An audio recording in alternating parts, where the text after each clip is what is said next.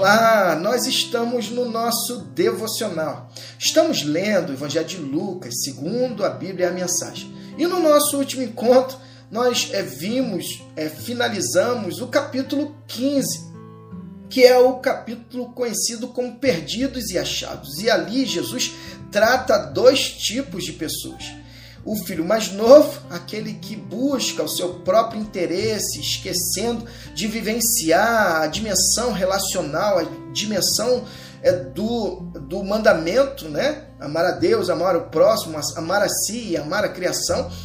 E é também o filho mais velho, é que não compreende a graça de Deus quando aquele mais novo se arrepende não compreende o coração apaixonado do Pai, mas que ele se prende à sua autojustificação. É, é, esse é um ledo engano. É quando eu me é, justifico é, diante de Deus, quando na realidade é Deus quem me justifica. Mas o fato é que é, Jesus continua a ensinar seus discípulos. Capítulo 16, iniciando hoje, Jesus vai é, ensinar os seus discípulos a serem prudentes em é, dados contextos da vida. Nos momentos difíceis, nas circunstâncias difíceis, nós devemos estar atento a esse é, essa inspiração que o Senhor nos dá a partir desta parábola. É, capítulo 16, a partir do versículo 1, Jesus conta uma história aos seus discípulos. Um homem rico, ele contratou um administrador.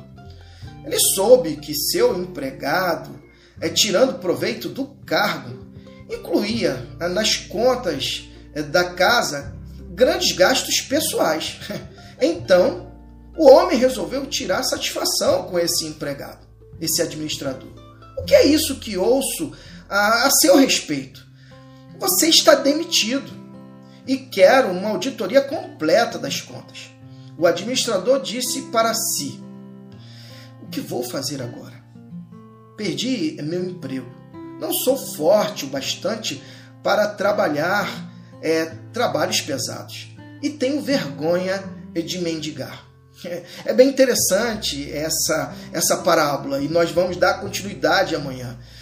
O fato é que esse é o ponto que nós vamos estar refletindo hoje.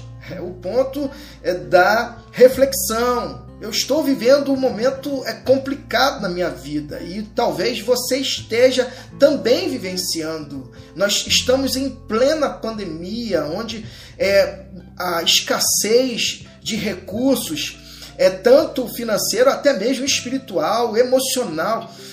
Mas é diante do contexto difícil que eu e você possamos é, nos encontrar, nossa resposta está em Deus, naquilo que Ele pode é, nos fazer é, refletir, nos dando sabedoria, nos dando criatividade. Esta é a palavra que eu e você possamos ser criativos em meio ao contexto difícil da vida que eu e você possamos estar atento que as circunstâncias que eu possa estar a vivenciar, elas produzem uma oportunidade é, de vivenciar o novo. Por isso, vivencie o novo de Deus na sua vida e não se deixe levar pelas circunstâncias difíceis, mas é, tenha certeza de que Deus vai promover na sua vida, no seu pensar, a criatividade para você